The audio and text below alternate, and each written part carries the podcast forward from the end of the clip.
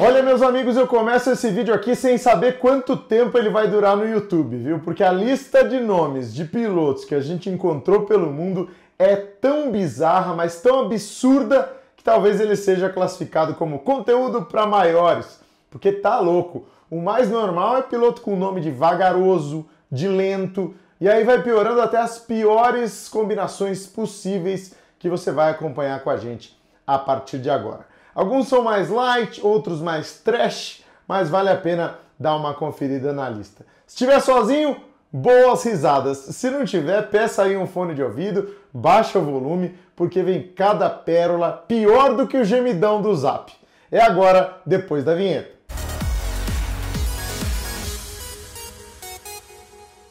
Para você que gosta de automobilismo, seja bem-vindo a mais uma edição do Primeiro Stint. E se você um dia teve vergonha do seu nome ou riu do nome de alguém, esse vídeo aqui vai mostrar que nada é tão ruim que não possa piorar. Se você já conhece o canal, deixa o seu like aí pra gente para dar aquela força, fazer o conteúdo chegar a outros fãs de velocidade. E se não conhece ainda, então faça a sua inscrição e acompanhe com a gente cada atualização, tá legal? Esse aqui é pura galhofa, mas tem conteúdo bem sério também e bem legal aqui no primeiro stint. Bom, vamos nessa. Com quem que a gente pode começar, hein? Que tal uma jovem promessa? Tô falando do Stefan Bostandiev, piloto da Bulgária que está disputando a temporada da GT4 alemã ao volante de um Porsche 718 Cayman.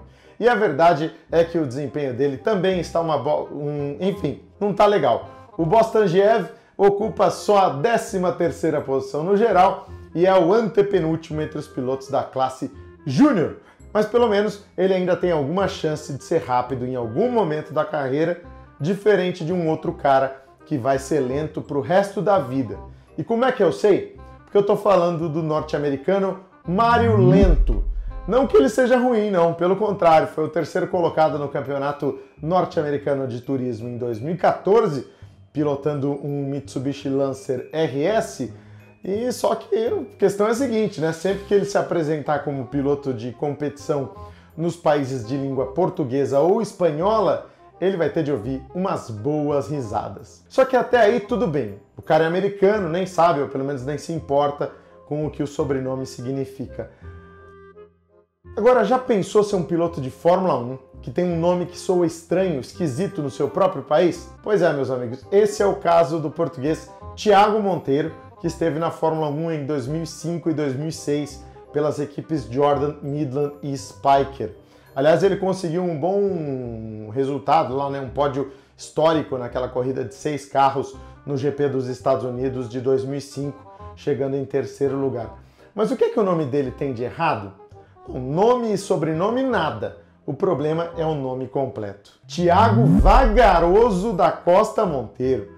Sério, não é apelido não. O cara chama Vagaroso mesmo, sobrenome que vem da família do pai, o senhor Edmar Vagaroso Monteiro. Apesar das piadas, o meu xará sempre levou tudo isso numa boa, até porque também, né, ou é isso ou o cara surta. Parabéns então, meu amigo, meu xará Thiago, por levar tudo isso tão na esportiva. Agora, tem também o cara que tem nome de velocidade e nem é tão rápido assim. Caso do Scott Speed, californiano, que esteve na Toro Rosso entre 2006 e 2007. Ou seja, isso significa que o Vagaroso e o Speed fizeram parte do mesmo grid de largada. Legal. Um outro Scott com um nome que podia dar uma baita dor de cabeça dependendo do pacote técnico era o Scott Goodyear. O motivo é meio óbvio, né? E tá aí nessa foto, ó. A Indy 500 de 1997 foi uma das oportunidades em que o Scott Goodyear teve de correr usando os pneus Firestone, o que gerava no mínimo um desconforto. E Lady Murphy foi usando o Firestone que o Goodyear teve o melhor resultado dele em Indianápolis, chegando em segundo lugar na prova vencida pelo companheiro de equipe Harry Lewandike em 1997. Antes da gente entrar nos nomes mais absurdos possíveis, quero lembrar de uma coisa aqui que me despertava muita curiosidade quando eu era criança, que era o Galvão Bueno chamando o Keck Rosberg de Keck Queijo Rosberg. Eu falava, mano, por que, que apelidaram o finlandês de queijo? Mas aí depois eu fui descobrir que na verdade Keck é que era o apelido, óbvio, o nome mesmo é Queijo Eric Rosberg.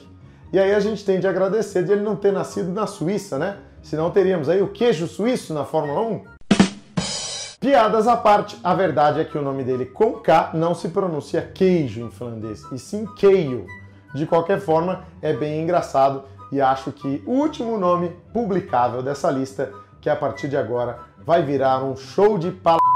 Para já começar chutando o balde, o escolhido é o holandês Marco Dupau. E aí você vai me perguntar, poxa, mas não é Dupont? Na França até poderia ser, mas na Holanda é Dupau mesmo. E o cara não era ruim não, correu de Fórmula 3 alemã contra uns pilotos que mais tarde chegariam na Fórmula 1, né? Como Takuma Sato, André Lotterer, Anthony Davidson, Jean-Maria Bruni, Thiago Monteiro, O Vagaroso e mais um monte de gente. E assim você conheceu aí um pouco mais da história do pau. Mas já que eu mostrei aqui o pau já adulto, então eu queria mostrar também o pau pequeno. Pode botar aí na tela pra gente, por favor.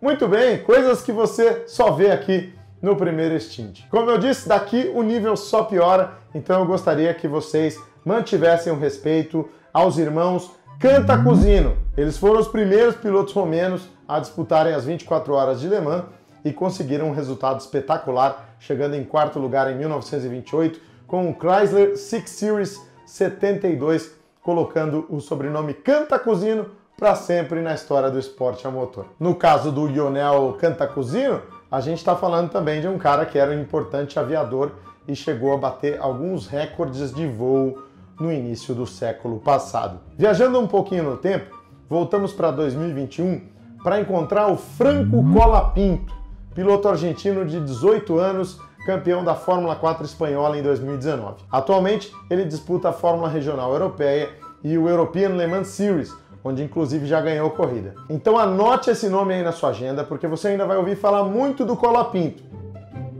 Quer dizer, melhor não anotar nada não. Bora pro próximo. E aí você pode me perguntar, pô, Thiago, e aí, cara, não tem nenhum brasileiro nessa lista? Nenhum brasileiro de nome zoeiro? Claro que tem, meus amigos. O Brasil é o país da zoeira e a gente foi até as temporadas de 2006 e 2007 da Stock Car para encontrar o Mano Rola, piloto que, digamos assim, chocou as famílias mais tradicionais pelos autódromos na década passada. Principalmente porque gerava manchetes espetaculares nos jornais como esta que está aí do Diário do Nordeste, que não é fake. Se vocês googarem aí, vocês acham. Piloto Mano Rola mostra desenvoltura na Stock Car. tá louco. Eu me lembro de uma vez que eu estava em Brasília e uma jornalista veio chocada falar comigo, dizendo: Tiago, mas que absurdo! Como é que esse cara corre com Mano Rola escrito no carro? Alguém tem que fazer alguma coisa. Ele não tem outro nome para usar? Eu falei: Claro que tem. Você acha que alguém chama Mano Rola? Óbvio que não, né? O nome verdadeiro dele é Geraldo Rola.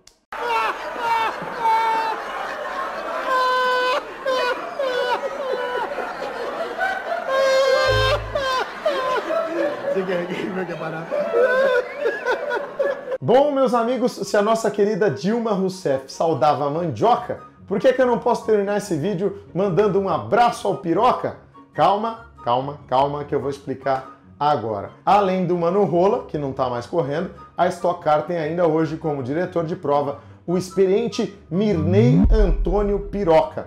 Tá aí a prova para você na tela. Então, toda vez que um piloto da Stock Car faz alguma bobagem, ele precisa ir até o último andar da torre para ver o piroca, o que talvez seja uma forma de evitar protestos contra as decisões dos comissários. Se você gostou, deixa o seu like. Se você detestou, deixa o seu dislike. Mas principalmente se inscreva no canal, porque é isso que faz a gente continuar crescendo. E semana que vem o canal volta à programação normal, tá bom? Agradeço aqui também aos membros do Clube Primeiro Stint, que permitem que a gente continue oferecendo conteúdo diferente para vocês, né? uma abordagem nova do automobilismo e principalmente da Fórmula 1. Você encontra todas as informações sobre o Clube Primeiro Stint aqui na descrição e também no site www.primeiroextinte.com.br.